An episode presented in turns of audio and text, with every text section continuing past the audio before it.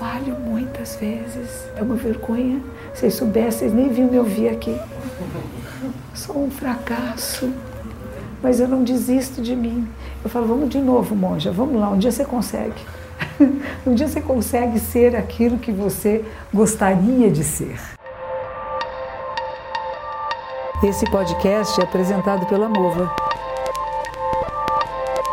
eu sou a Monja Coen e esse é o Caminho Zen, um podcast que traz para você minhas palavras na íntegra, sem cortes, tanto as mais antigas, que estão publicadas em vídeo no canal Mova, quanto as inéditas e exclusivas. Uma vez por mês, vocês também vão encontrar por aqui, além das palestras, uma conversa feita comigo e a Monja Zentiu Sensei, colocando temas atuais em diálogo com o Zen Budismo. Buda significa aquele e aquela que acorda, que desperta. É chamado iluminado. Acordar ou despertar é não passar a vida como sonâmbulo, né? não passar a vida meio adormecido, mas despertar, acordar, usar a sua energia vital. Porque não tem outro momento a usar senão agora. Não tem um daqui a pouco, daqui a pouco a gente pode estar tudo morto, né? Paris, eles estavam alegrinhos lá tomando chazinho, tomando um vinho, se divertindo. Né? A vida está sempre por um fio. E se nós não apreciamos a nossa vida enquanto estamos vivos e vamos achar que vamos ter um estado de plenitude daqui a pouco, ou amanhã, ou no dia seguinte, ele pode não existir. Então, estar com toda a sua energia vital, estar acordado, desperto, ligado, é o que se chama estado Buda. É um estado de clareza e discernimento. Não é um estado que pode ser manipulado, que pode ser enganado. E nós somos enganados pelos nossos sentidos, pela nossa própria mente, além de outras pessoas que tentam nos enganar. E às vezes a gente se engana mesmo. E a gente fala, nossa, me enganei. Não precisa ficar com raiva do outro. Nós ficamos com raiva do outro, né? Nós ficamos com raiva de uma pessoa que possa ter tentado nos enganar. Nós ficamos com raiva de alguém que não atendeu às minhas expectativas desse ser humano. Mas esse ser humano só pôde dar o que tinha para dar. E se não é suficiente para mim, e se não é adequado para mim, eu me distancio. Mas não preciso ter rancor, raiva, querer o mal do outro, né? É. Ficar desempregado gostoso, né? Dá um susto. Né? Tem pessoas aqui que ontem receberam essa notícia. Ai, e agora tem um bebê, tem uma esposa, um bebezinho para cuidar, e de repente, assim, do nada, antes do Natal, que empresa legal, né? Antes do Natal, despede. Não é interessante? Esse, esse é a falta de cuidado, né? É uma falta de cuidado que nós não temos uns com os outros. Porque se dissesse assim, olha, mais ou menos por volta de dezembro, ali perto do Natal, a gente vai ter que despedir umas pessoas, vão se preparando, né? Vai preparando o coração, preparando suas contas, né? Suas necessidades. Tudo muito abrupto, né? Como se o nosso produto interno bruto fosse mais importante que a nossa felicidade.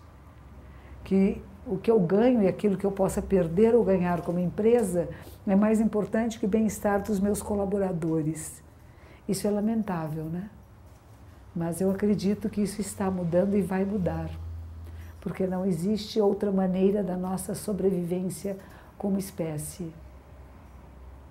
Se não mudar, morremos todos, afundamos todos, cercados de papeizinhos de valores. papeizinhos voando assim. Né? Todo mundo morrendo de fome, triste, infeliz, aí se tornando violento, agressivo, né? E os papeizinhos voando, e os seres humanos infelizes. Quando a gente tem que trabalhar o contrário disso, né? Porque eu contei para algumas pessoas que ouviram que eu fui ao, ao Tibete, não, eu fui ao Butão. Você foi comigo, né? Coisa interessante. É, quando nós estávamos lá no Butão, as pessoas do governo do Butão nos receberam numa sala ah, dos órgãos governamentais deste projeto que eles têm, que é o, o projeto de felicidade interna bruta. E começaram a nos mostrar o que eles pretendem fazer com isso, ou como eles querem fazer, como é que eles medem isso que se chama o índice de felicidade. Né?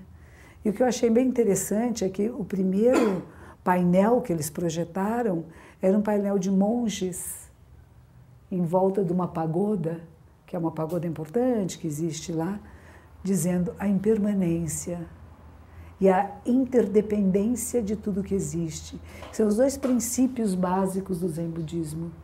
Não há nada fixo nem nada permanente. E ao mesmo tempo tudo está interdependente, interligado, interconectado. E a partir desse princípio, eles sugerem que vamos trabalhar com a felicidade interna bruta desde que haja suficiência. E é interessante esse conceito do que é suficiente. Buda também fala muito sobre isso, né? Nós temos o contentamento com a existência e que esse contentamento só é possível para aqueles que conhecem a suficiência. Porque está sempre insuficiente, insuficiente, sou sempre infeliz. Porque está sempre faltando. E nem percebemos muitas vezes quando estamos suficientemente contentes, felizes, satisfeitos criou-se um hábito de reclamar tão grande que a gente não aprecia mais coisa alguma. E nós vamos nos lugares, nos encontros com pessoas e vamos procurar os defeitos. Não é interessante isso? O que será que tem errado ali? E como que eu posso reclamar de alguma coisa? Amanhã eu vou fazer duas palestras para o BB Banco do Brasil, para o SAC, Serviço de Atendimento ao Cliente. E eu adorei as meninas, pessoal, duas pessoas vieram me procurar aqui. Eles são muito gentis, eles estão acostumados a receber queixas o dia inteiro. Dia e noite, pessoas telefonando e reclamando. Está ruim isso, está ruim. É uma maravilha. Você tem o treinamento de ouvir reclamações. Só reclamações. Ninguém telefona dizendo, nossa, eu fui tão bem atendida no Banco do Brasil. Vocês têm projetos tão maravilhosos, né? nós só ligamos para reclamar. E se a gente não mudar um pouquinho essa perspectiva, não começarmos a olhar à nossa volta o que há de bom e de positivo, inevitavelmente vamos ficar todos muito deprimidos, sem esperança. Não tem jeito, nada presta, não tem solução, o mundo está perdido, as pessoas não prestam.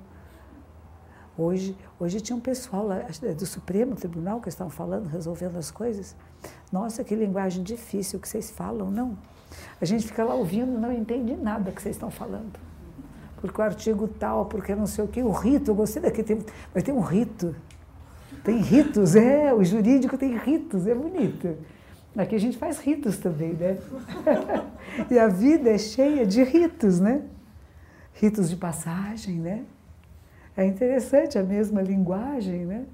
Usada de uma forma diferente foi surpreendente. Eu fiquei algumas, alguns minutos, eu não fiquei muito tempo assistindo, mas foi muito interessante ouvir os ministros votando, e vamos votar aberto, né?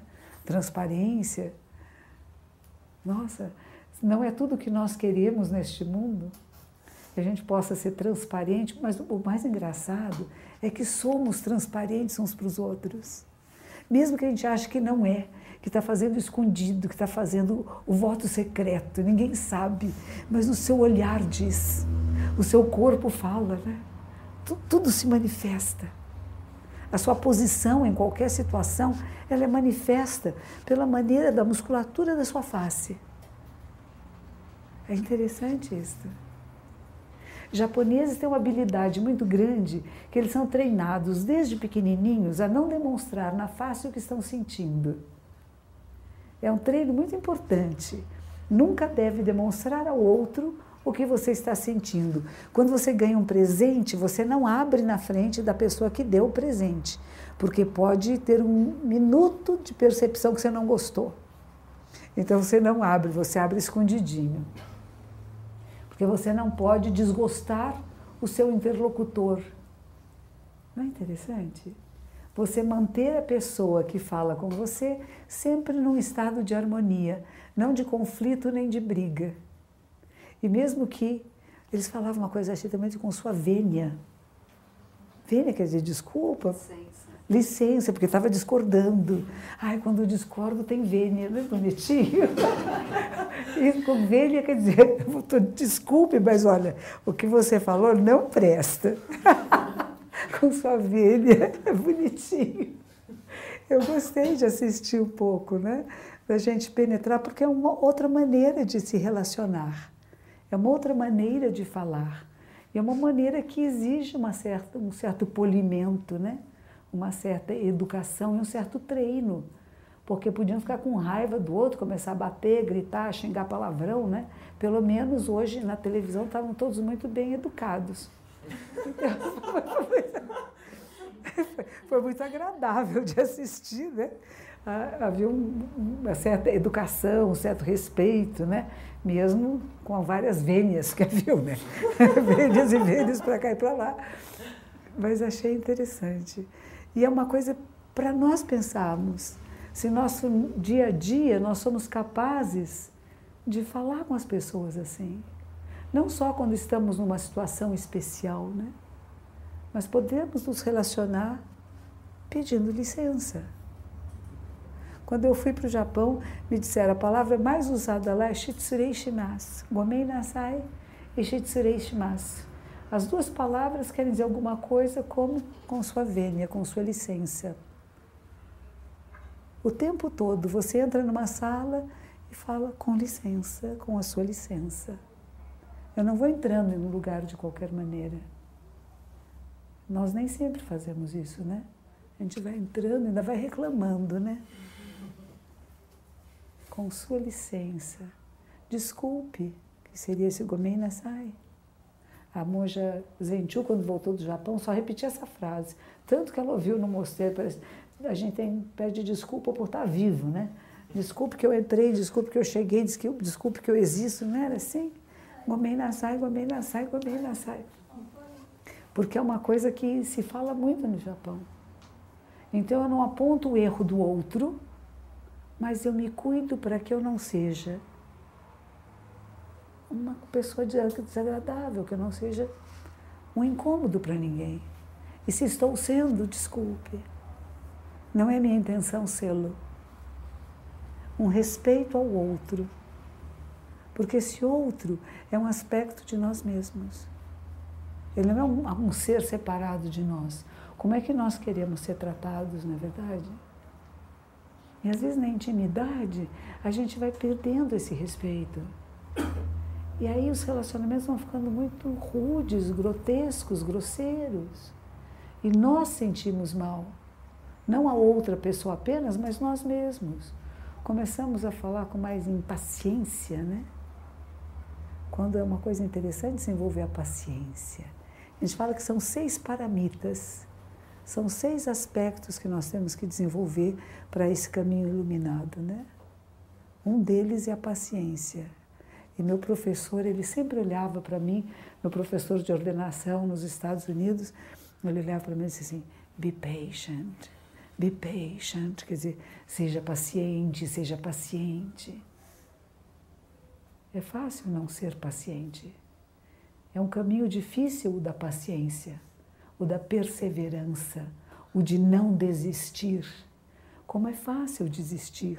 Desistir de você, de seus projetos, desistir dos outros, desistir do mundo, desistir do Brasil. Tem pessoas que desistiram do Brasil, o Brasil não tem jeito. O Brasil é um país maravilhoso. Essa nossa ida para Rishikesh também foi uma benção, né? A gente agora adora o trânsito São Paulo, não é bonitinho? Mesmo o pior trânsito São Paulo é uma joia. Quando não temos com o que comparar, nós acabamos exigindo alguma coisa que às vezes não é tão grave. Criamos o hábito de reclamar. Eu, uma vez fiz, fizemos um encontro chamava Zen Arte da Fotografia, com um fotógrafo chamado Carlos Moreira, muito querido. E uma sala que era do tamanho só desta sala aqui, por exemplo, e tínhamos uns 10 fotógrafos profissionais, ele dá aula para profissionais. E eu fiquei pensando, nossa, coitados, não vai ter nada para fotografar aqui.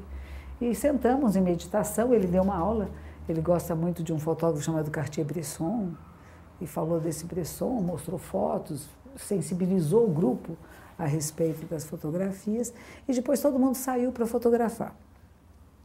E quando voltaram, naquela época ainda se revelava a fotografia, né? Punha no papelzinho, e ele punha na mesa lá, espalhava aquelas fotos, e nós todos tínhamos que escolher as fotos. Mas antes de escolher, identificar qual a característica deste fotógrafo. Neste dia, talvez nem sempre seja assim, mas naquele dia, aquele ser humano teve um olhar muito particular. Alguns desenhavam, fotografavam sombras, linhas, outras expressões visuais, outros tinham uma preocupação com cores. E havia uma mistura tão grande, tantas possibilidades, numa sala que eu não tinha visto possibilidades. Porque meu olhar não era treinado, meu olhar não estava aberto. E depois disso aconteceu uma coisa muito interessante. Quando eu comecei a pegar o trânsito na Avenida Paulista, que às vezes ele fica bem agradável, né? Assim, devagarzinho, né? E não anda, e não anda. Então, em vez de reclamar, eu falo, nossa, o que eu posso ver aqui? Eu comecei a ver os espaços vazios entre os prédios, as linhas que formam, a luz e sombra. E é tão interessante. E a vida, de repente, ganhou um interesse tão maior porque eu partilhei algumas horas da minha vida com alguns grandes fotógrafos que veem a realidade de outra maneira. E há tanta coisa a ser vista num pedaço pequeno de uma parede que eu não havia percebido. E de repente ficou interessante ficar no trânsito, porque dava oportunidade de olhar e de ver com um olhar novo. E é isso que nós propomos quando a gente fala de Buda ser iluminado. Eu vou deixar um pouco a minha visão antiga, uma visão que podia ser um pouco limitada da realidade de mim mesmo e dos meus relacionamentos, e tentar expandir esse olhar. Um olhar maior, um olhar que pode comparar.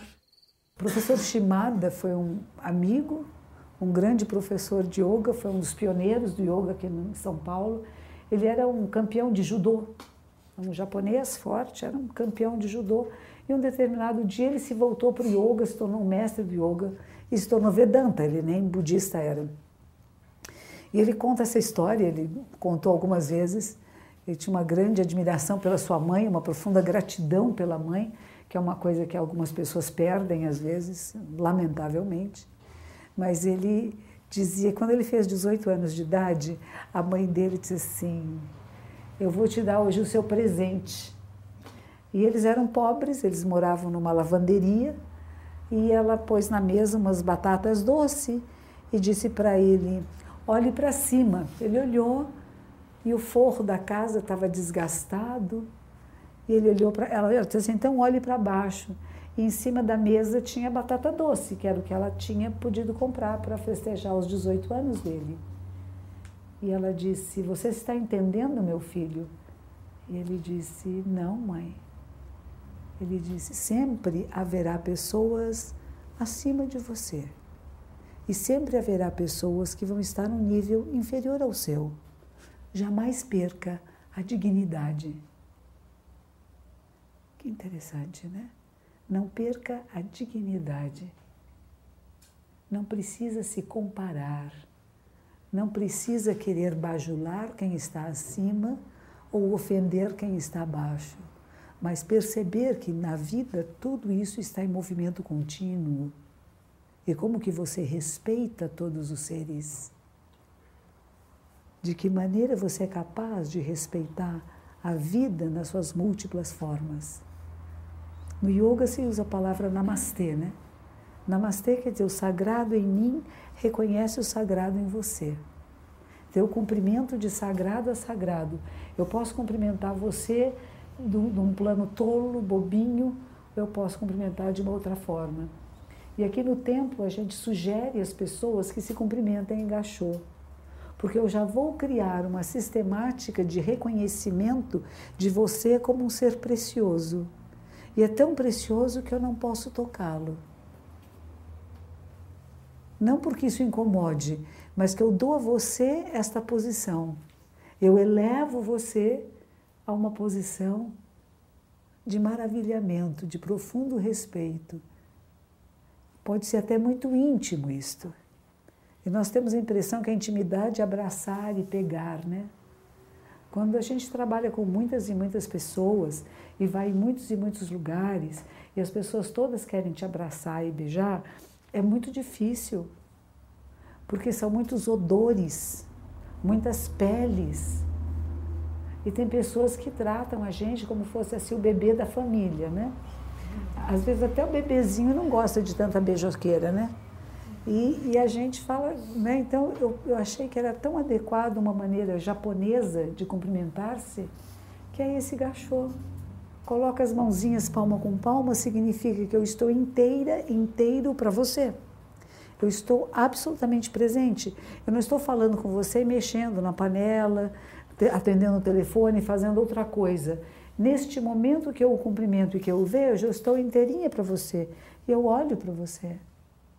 Às vezes basta na nossa vida, no dia, que você dê um minuto de atenção completa a alguém. Isto muda o relacionamento. Do que passar correndo, né? aquele olhar que não dá tempo de parar, porque eu tenho coisas importantes a fazer.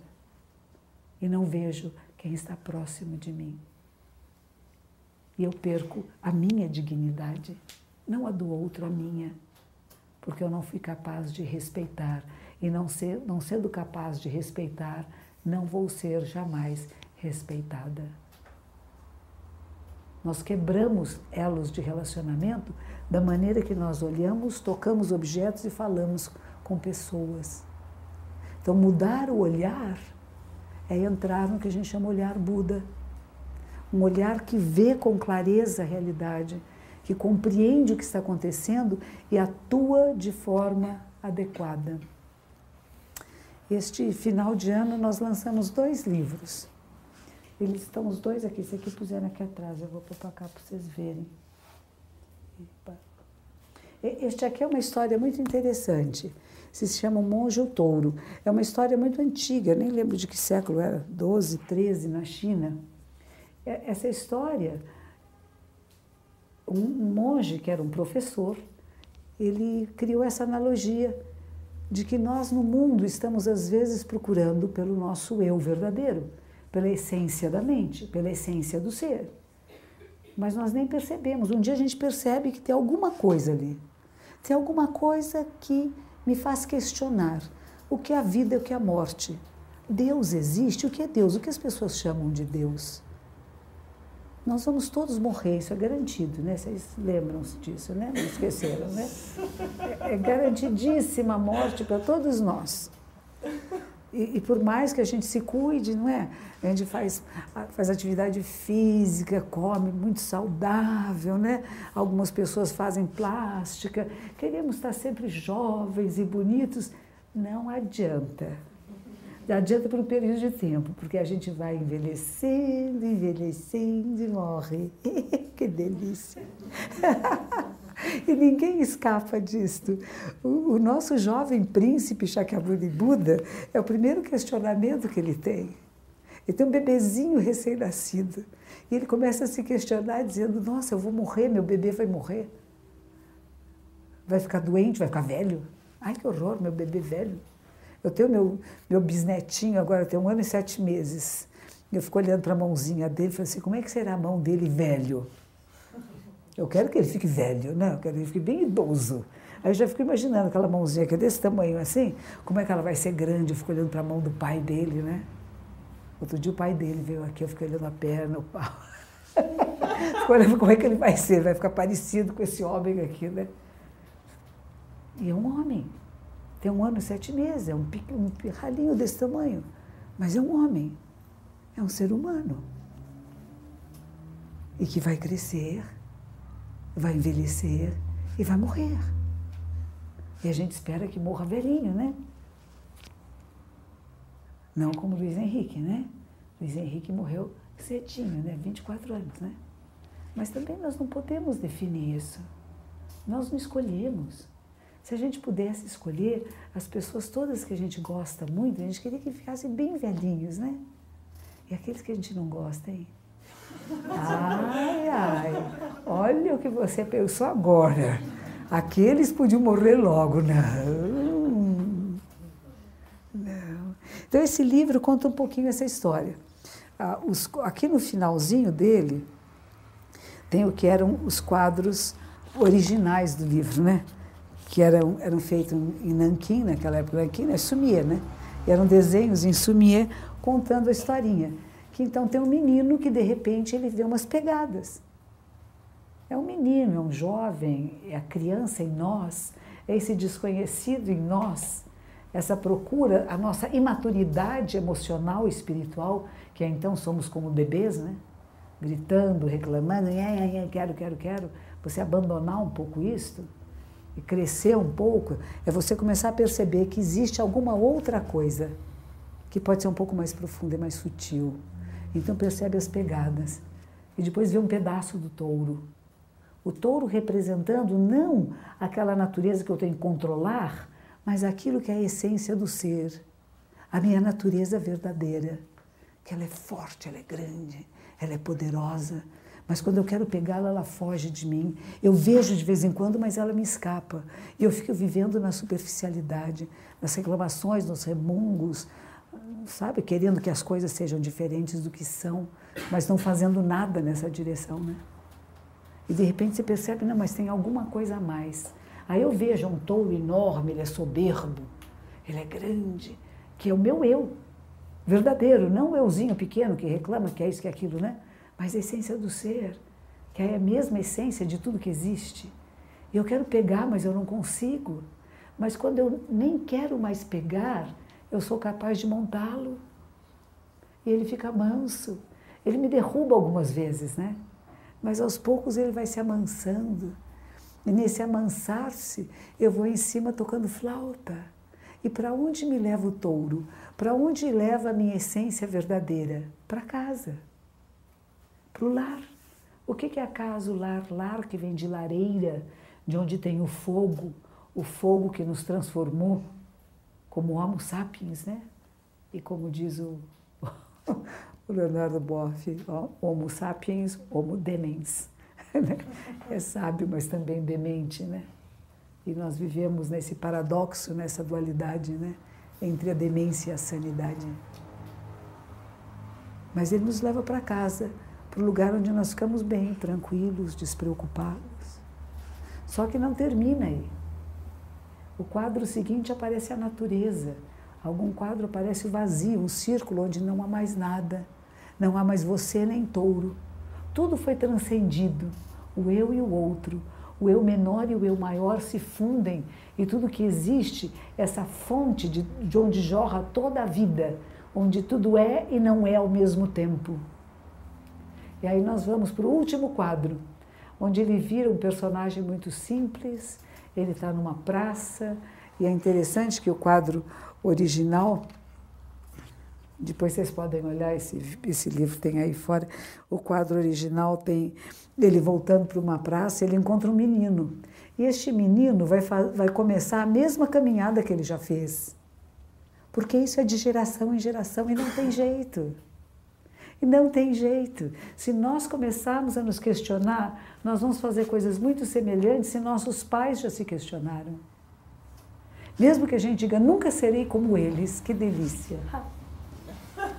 É impossível, porque está tão forte dentro de nós, está tão entranhado em nós, que nós ter que fazer um esforço muito, muito, muito, muito grande para ter as nossas modificações das nossas identidades separadas.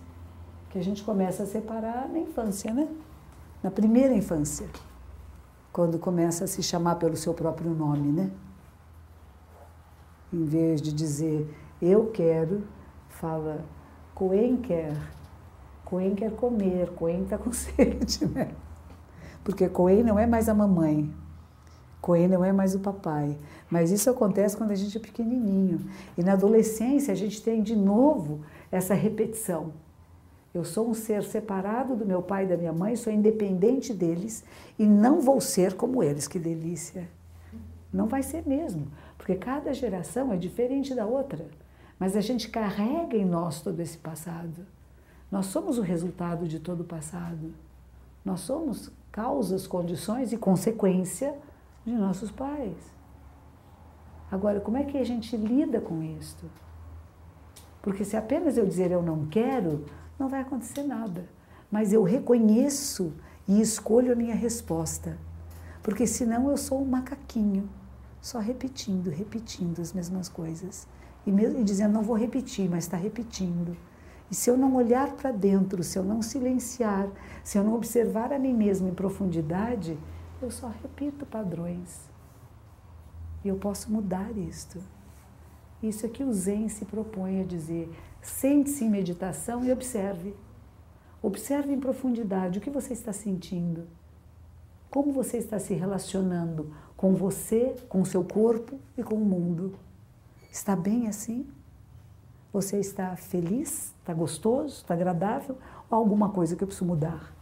Não neles, em mim. Porque quando o meu olhar muda, tudo à minha volta muda.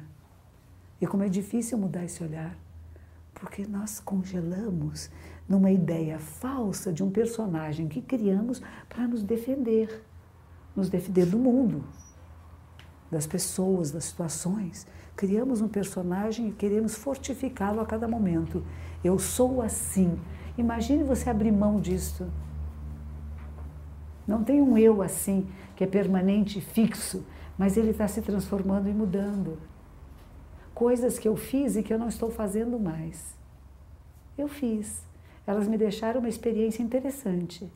E eu posso olhar para trás, para essa tapeçaria da minha vida e falar: nossa, olha que eu fiz. Olha que respostas que eu dava. Que interessante. Mas quais são as respostas que eu posso dar agora? Qual é a mudança que aconteceu em mim e que está acontecendo no mundo, né? O mundo, o mundo está se modificando. Ele não é o mesmo. É muito semelhante, ainda assim é diferente, né? Outro dia estava lendo um pouco do Leandro Carnal, eu gosto do Leandro Carnal. E ele falando assim de Adão e Eva, tão bonitinhos, Adão e Eva, né? Então eles são expulsos do paraíso e eles têm dois bebês que se odeiam. E um mata o outro. O começo da nossa espécie humana, de acordo com a Bíblia, é com um assassinato. O irmão assassina, o outro irmão mata porque teve uma preferência. Papai preferiu, mamãe preferiu, vovô preferiu, Deus preferiu. Eu quero matar aquele que é o preferido. E mata mesmo, né? Que medo, não? Se nós, e nós achamos que agora que o país, o mundo está mal, os carinhas lá do Estado Islâmico são péssimos, porque isso nunca aconteceu antes. Imagine. O que nós estamos fazendo é aprendendo a lidar com essa violência em nós, a lidar com as nossas emoções, a reconhecer as nossas invejas, ciúmes, raivas, descontroles, ignorância. No budismo chamamos isso de ignorância. Reconhecer a nossa ignorância para poder o quê? Procurar sabedoria. E através da sabedoria nós nos purificamos e nos transformamos. Não vamos repetir esse padrão eu não preciso matar alguém porque ele me é um impedimento. Ele me impede de ser. Ele atrapalha o meu caminho.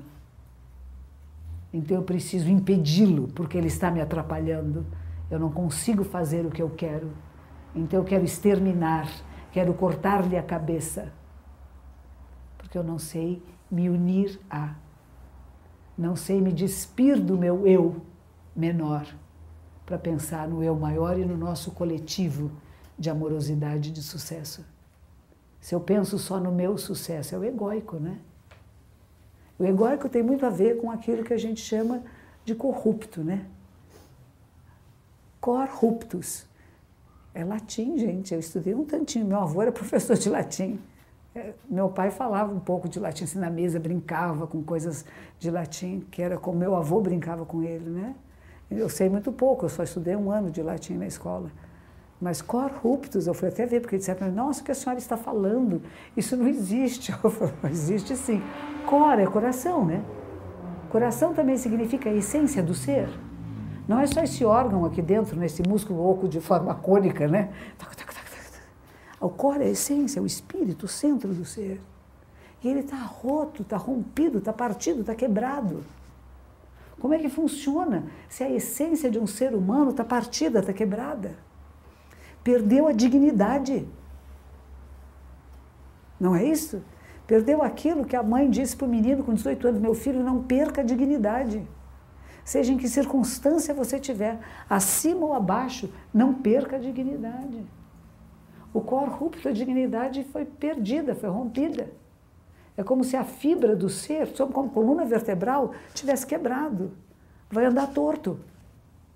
Não anda mais reto. Não consegue mais. Porque rompeu em si, dentro de si, a fibra. E é isso que a gente fala, como é que a gente não deixa isso romper em nós? Porque é fácil mostrar no outro, né? Fulano rompeu, olha aquele, que porcaria, mas e eu? Quando é que eu me corrompo?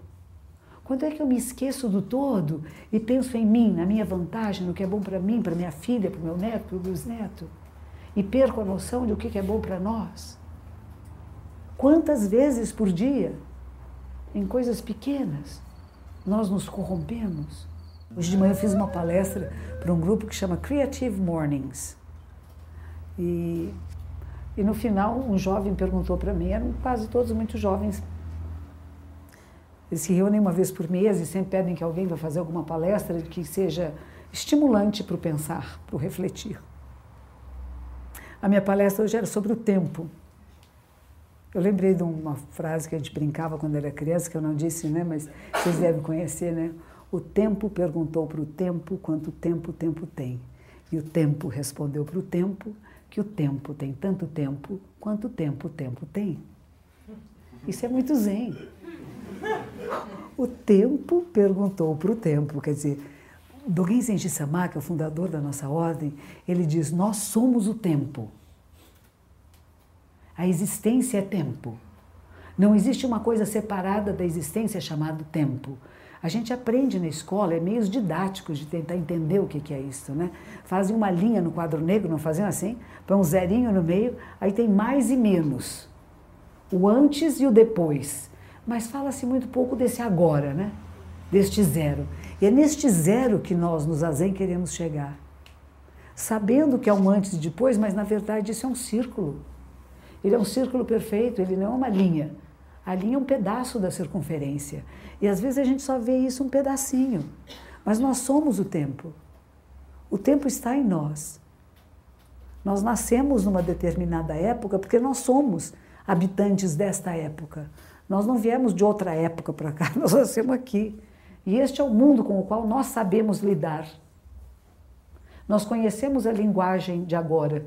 Não todas, né? Como eu disse, a linguagem jurídica ainda surpreende um pouco, você fica lá tentando entender, mas a linguagem médica também. Eu tenho uma irmã que é médica, um dia a filha dela chegou para mim e disse assim: Tia, a mamãe não é como todo mundo. Você já viu as revistas que ela lê? Ela só lê revistas médicas, que nós não entendemos nada. Que quem não é médico não entende. Então, cada um de nós, embora tenhamos muitas semelhanças, somos muito diferentes. O nosso olhar para a realidade é diferente. E às vezes nós brigamos porque vemos de forma diferente. Mas não precisa brigar, precisa compreender. Isso tem sido falado, nossa, acho que desde que o mundo é mundo, né? Diálogo, diálogo, diálogo. Como é difícil dialogar. Tem sempre monólogos, monólogos, monólogos, né? E é monólogo de um com o monólogo do outro, e nem sempre batem os dois monólogos. E quando eles não batem, brigam. E quando brigam muito, muito, muito, muito, muito, vira guerra, vira violência. Violência em casa, familiar, violência na rua, violência no local de trabalho, né? Porque não podemos e não conseguimos nos despir da superficialidade do ser e não acessamos aquilo que é a essência do ser. Esta essência do ser é como zero nesse marco do tempo. Ele não é nem mais nem menos. Então, elogiar ou ofender, tanto faz. E nós dependemos muito do que os outros digam, né? Se elogiou, a gente fica todo alegrinho. Se reprovou, a gente fica triste. Imagine que de repente você pode acessar um nível em que, claro, existe uma tristeza na reprovação, mas ela não é tão grande assim, não tão pesada.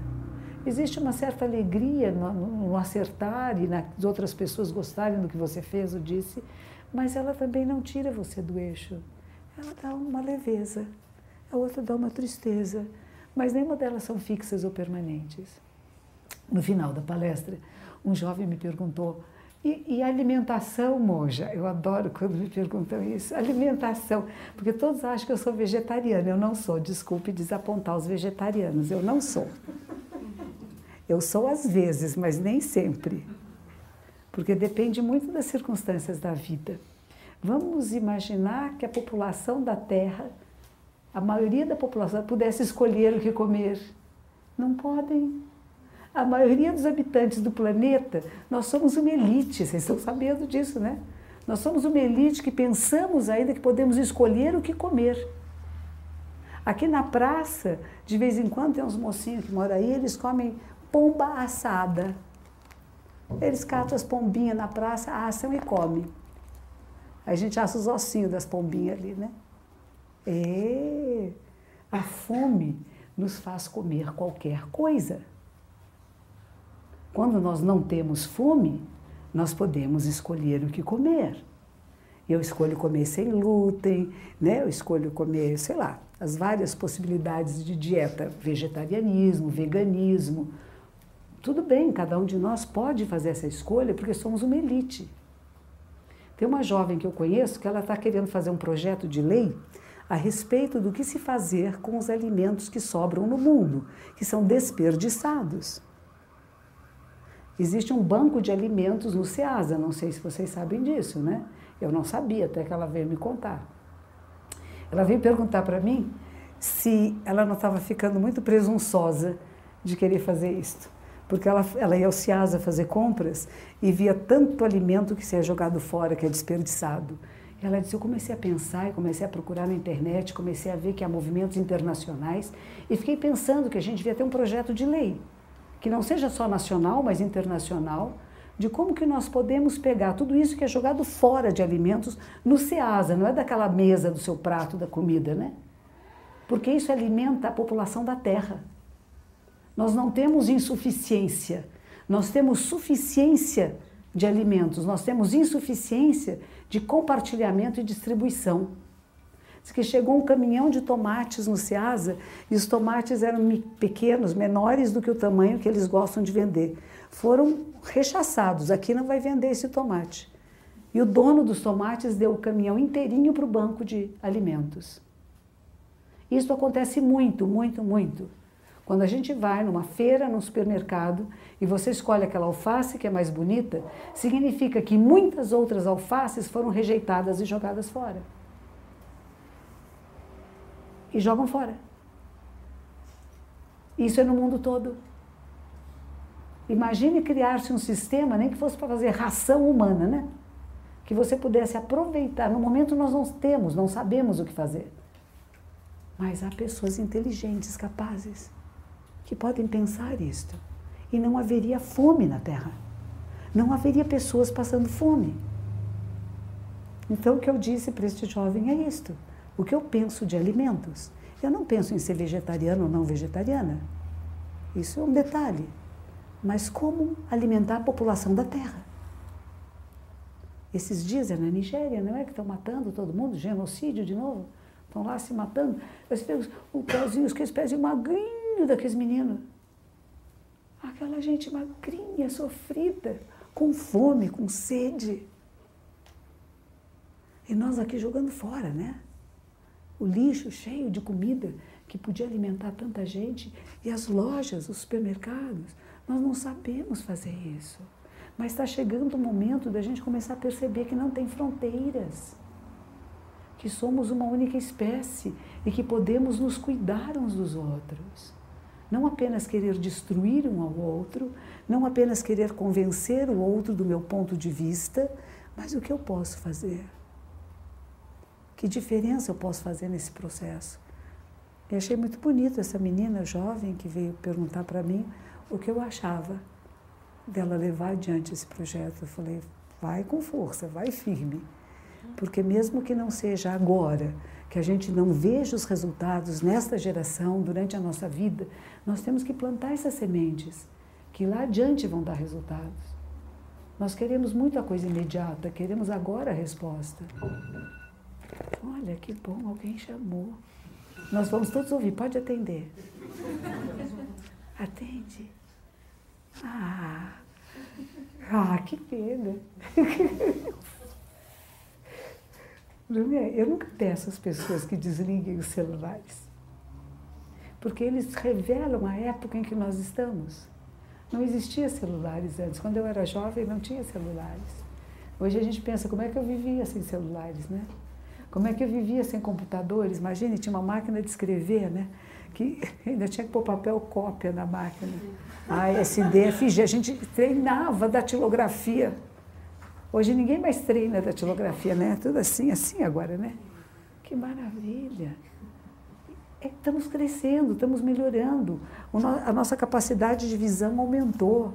Desde que os astronautas saíram, a nossa visão da realidade do planeta ela se tornou una, que é o que Platão vai chamar, que é o chegar ao uno, que, que difere do duo, que a gente vai chamar de diabo. Ai, o diabinho. Ele tem dois chifrinhos, não tem? Simbólico do diabo. Porque a dualidade é o dois. É aquele que não se torna uno, que não está íntegro, que não está inteiro que está com o cor rupto, a essência está rompida, está partida. E Buda, no seu processo de, de práticas e de procura por esse caminho, ele vai passar por várias experiências, né? Vai passar por grandes jejuns e práticas muito austeras, até que ele vai sentar em meditação.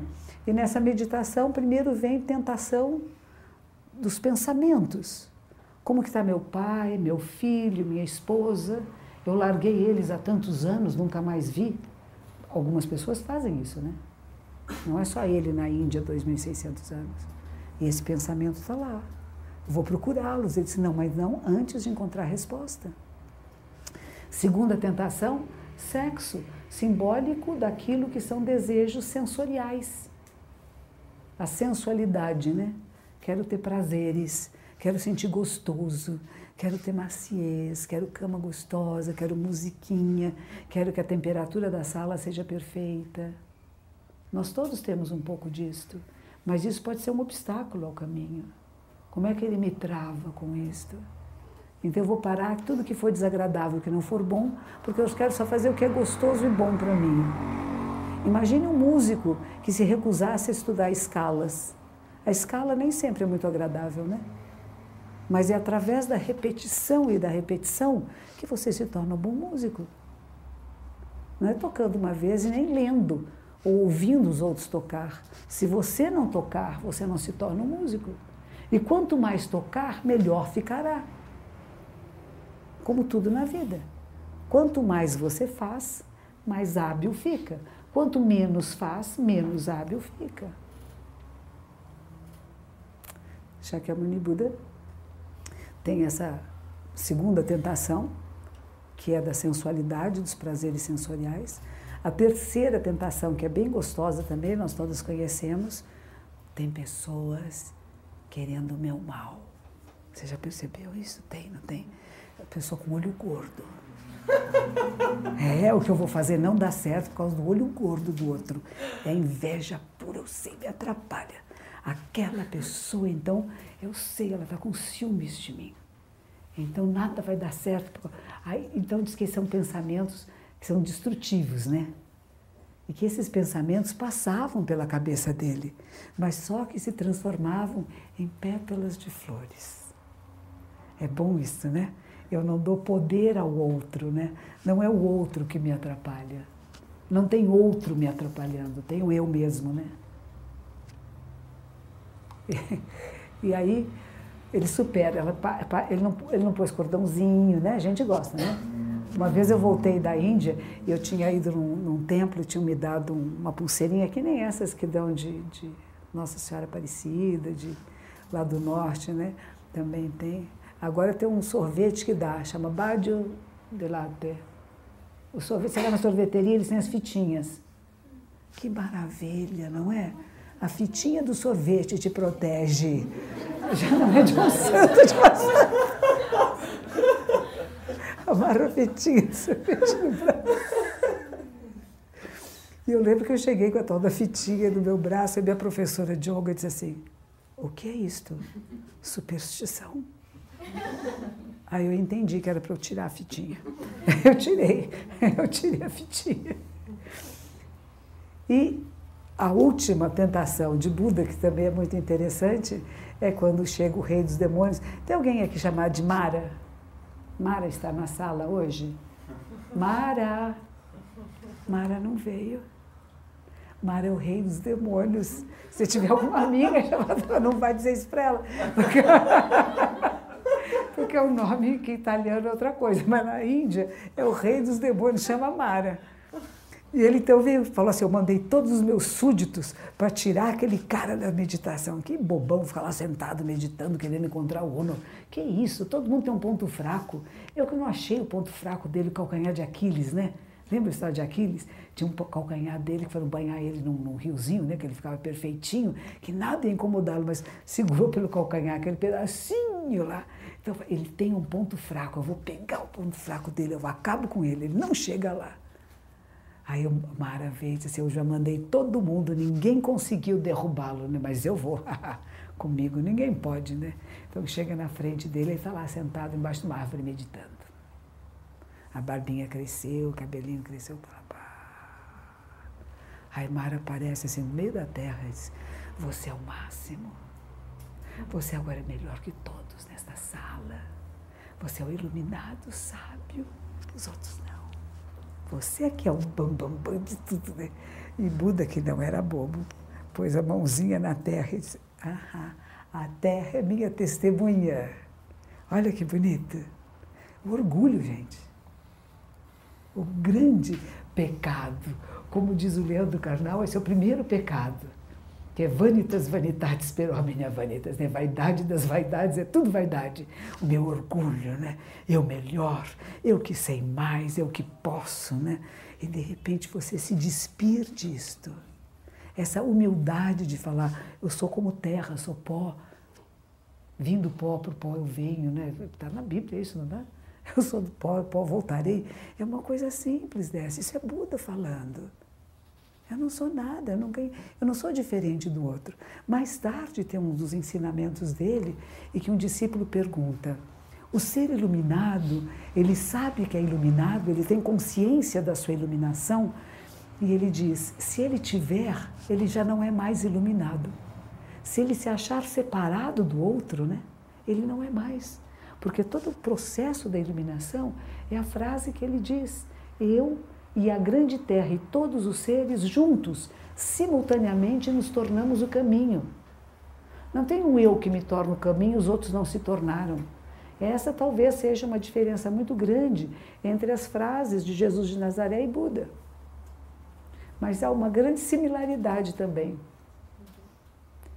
Ele não diz eu sou o caminho, a verdade a vida. Ele diz nós somos. Eu e tudo que existe é o caminho, é a verdade, é a vida. Só que alguns não perceberam. Como fazer com que as pessoas percebam e apreciem a sua existência? Apreciem cada minuto dela, porque é tão rápido, é tão breve. Por que ficar reclamando, resmungando? Por que se afundar em sofrimento se há coisas maravilhosas acontecendo? Por que, que o nosso olhar se turva e deixa de perceber a beleza da existência? Que doença é essa? Que dá no ser humano, né? Que doença é essa? E será que é possível curar isto? Esse é o trabalho de Buda. Então a gente fala quando um Buda encontra outro Buda, pergunta: Como está sendo? Você está conseguindo libertar as pessoas? Está sendo difícil? Porque essa é a única preocupação que tem. Como libertar as pessoas das suas próprias amarras? Que elas percebam a é criação da sua mente, mas a sua mente é poderosa. Ela constrói cidades, ela constrói culturas, ela vai para outros planetas. A mente é poderosíssima e nós mal conhecemos. E conhecê-la é nosso direito e dever de nascença. Assim como nós sabemos como usar a mão, o pé, o corpo, ter equilíbrio para andar, para comer, nós temos que conhecer nossas emoções para não sermos controlados por elas. Isso é liberdade. Eu percebo o que eu sinto, e o que eu sinto eu não posso mentir que eu estou sentindo. Não sinto isso, o que eu sinto, eu sinto. Mas o que eu faço com isso? Em vez de ser alguma coisa que me deprime tira a minha emoção, como é que isso me estimula? Estamos falando de crises, né, de problemas, que maravilha! Sair da minha área de conforto, que delícia! Agora sim vou ter que pensar soluções. Porque se eu fico na água morna, isso também vem do cristianismo, né? Deus vomita os mornos, adoro essa frase. Deus vomita os mornos. Não, não se esquenta, né? Nem se congela. Vive no morninho, naquele lugar confortável. Tá tudo bonzinho, assim, né? Não tem emoções. Então, quando a gente fala que o Zen é um estado que você não fica nem muito alegre com a alegria, nem muito triste com a tristeza, não é que você fica morno, porque morno é insuportável. Bonzinho, morninho é insuportável. Eu quero pessoas bravas. Adoro pessoas bravas, competitivas. Mas uma competição que é honesta, que é correta, que tem dignidade. Como grandes guerreiros, grandes guerreiras, para poderem chegar na sabedoria, né? Para chegar na sabedoria, nós atravessamos o caminho do guerreiro e da guerreira. De não ter medo, de poder se manifestar. Se gostarem de mim ou não gostarem, eu assim penso e eu posso mudar o que eu penso. Eu não tenho medo de mudar. Não tenho medo de dizer eu errei, eu falhei e eu recomeço e eu corrijo. Porque o fraco nunca erra. O fraco se acha sempre perfeito. Não tem erro. Sou perfeito, sou maravilhoso, sou completo. É o orgulho que impede o crescimento, né? Fica, fica travado. Já sabe tudo, não tem mais nada a aprender, não tem nada a modificar. E a gente trabalha muito aqui isso, deixa olhar para dentro. Sentar em meditação, olhando para uma parede branca e observar o movimento da sua mente, que é incessante, que é luminosa. Ela não para, que bom que não pare. Nós não fazemos meditação para ter morte encefálica. Nós fazemos para ficar acordado, para despertar, para observar. E observamos. E o mais interessante você poder ensinar isso para criança.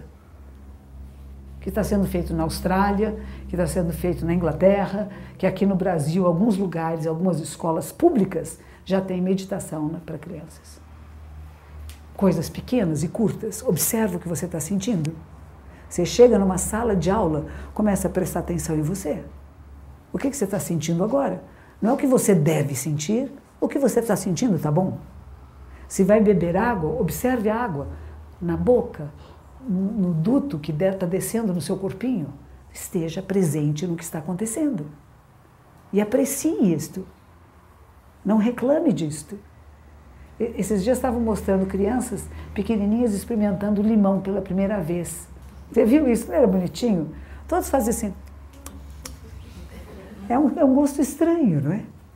Mas todos nós sabemos o gosto do limão. Eu gosto muito.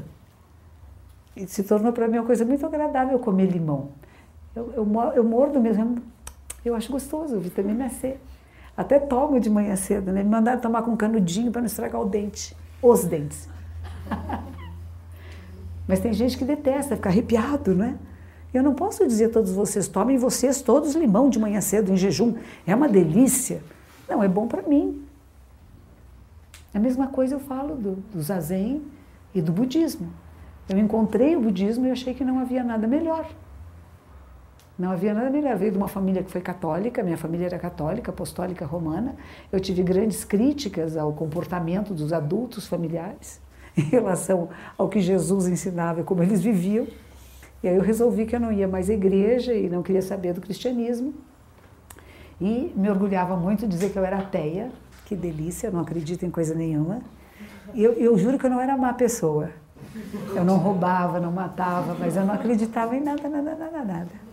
Mas eu me perguntava, o que é isto que as pessoas acreditam? O que, que eles estão chamando de Deus? O que, que é isto? O que significa? Onde está? Como se manifesta? E nesta procura, eu acabei encontrando o Zazen.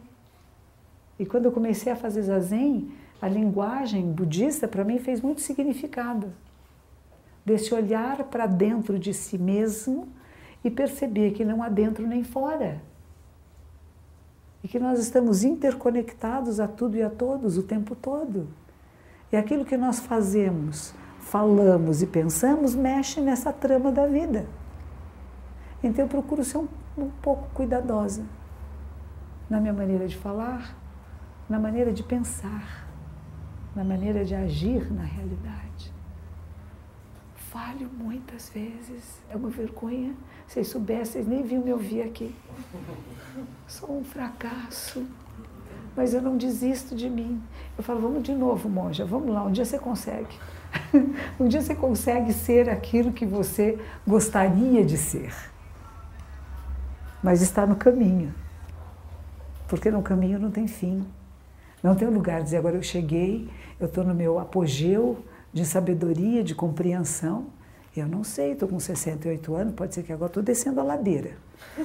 E a ladeira, é, a ladeira, quando você começa a descer, de vez em quando uns escorregões, né, que a gente vai rapidinho para baixo, né? Mas eu tenho que conviver com isto. A gente convive com isto. E enquanto eu puder raciocinar com uma certa clareza, que tem um certo sentido que eu penso, e eu puder partilhar isso com outras pessoas, me dá agora uma, uma, certa sensação de urgência, sabe? Não tenho muito tempo de ficar. Eu posso descrever para você todos os conceitos budistas, mas se isso não se tornar a sua vida, são mais palavras mais textos para decorar e para mostrar minha erudição, que pode não servir para nada. Mas se eu puder provocar você a se sentar em meditação, se eu puder provocar você a se conhecer em profundidade e fazer escolhas de como você quer se manifestar no mundo, eu fiz um pouquinho da minha parte. E é por isso que eu venho falar com vocês pelo menos uma vez por mês, para ver se posso dar um pouquinho de estímulo, de percebam que maravilha que é a vida humana. Que bênção você ter nascido dos pais que nasceu. Que maravilha tudo que você já fez até agora, certo e errado.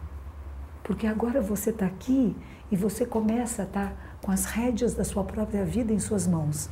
E você pode dirigir para onde você quer ir porque talvez não pudéssemos antes. Criança dependentes, mas agora que estamos nos tornando independentes, podemos escolher para onde vamos. E que as nossas escolhas sejam para o bem de todos os seres. Semana que vem, Natal bonitinho. O que, que se celebra no Natal? Vamos ver se alguém lembra. não é para dar presente, embora presentes podem ser dados, não é para pensar na comida, na comida, nas comidas todas, né? Vai comer isso, vou comer aquilo, né?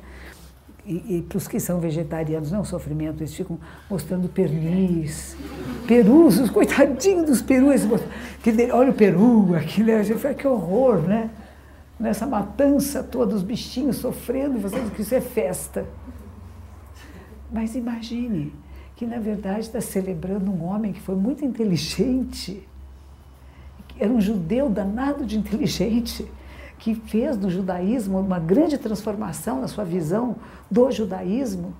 Um homem importante, maravilhoso, inteligente, brilhante, que foi torturado e morto, né? Mas o que, o que, que ele ensinou?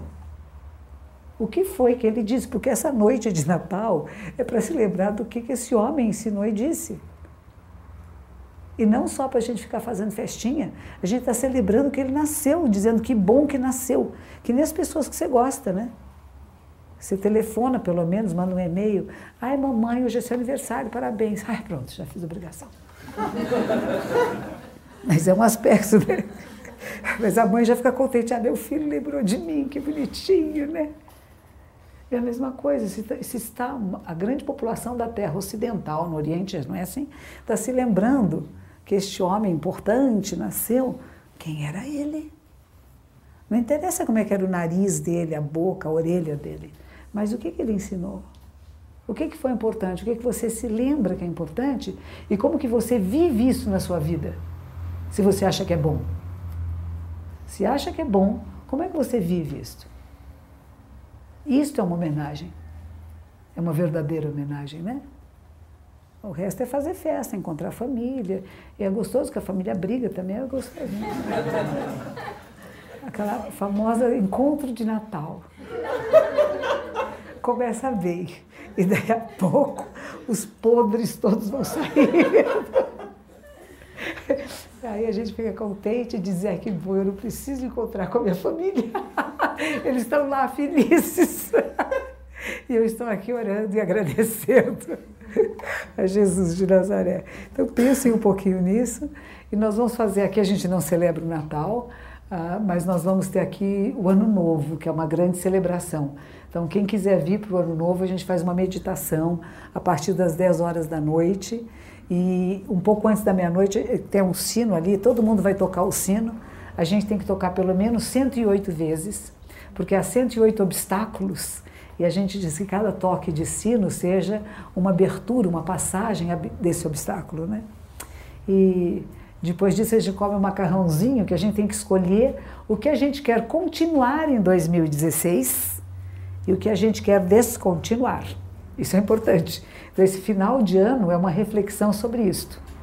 O que, que eu preciso, o que eu usei neste ano que foi bom, o que eu tinha que não usei, que não preciso e que posso dar para alguém que precise, me descartar dele, o que, que eu quero dar continuidade. Então, essa reflexão não só de fazer votos, mas de refletir.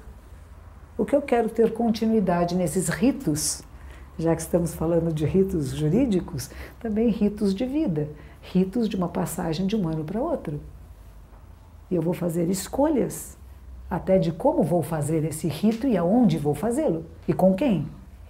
Porque isso vai determinar um pouco como vai ser o seu ano.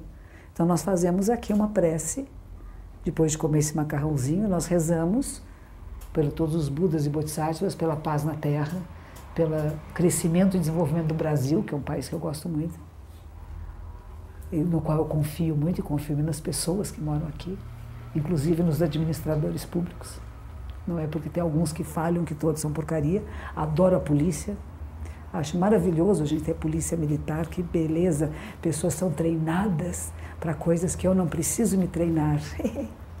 Eles podem usar armas, estar tá treinando, mas eu não, não preciso. Né? necessidade, eu chamo os especialistas. Que bom, né?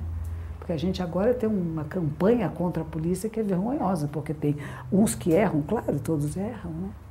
Como na Igreja Católica, temos padres que fizeram coisas feias, não quer dizer, a Igreja Católica ninguém presta, né? A gente tem que tomar um pouco cuidado com isso, né?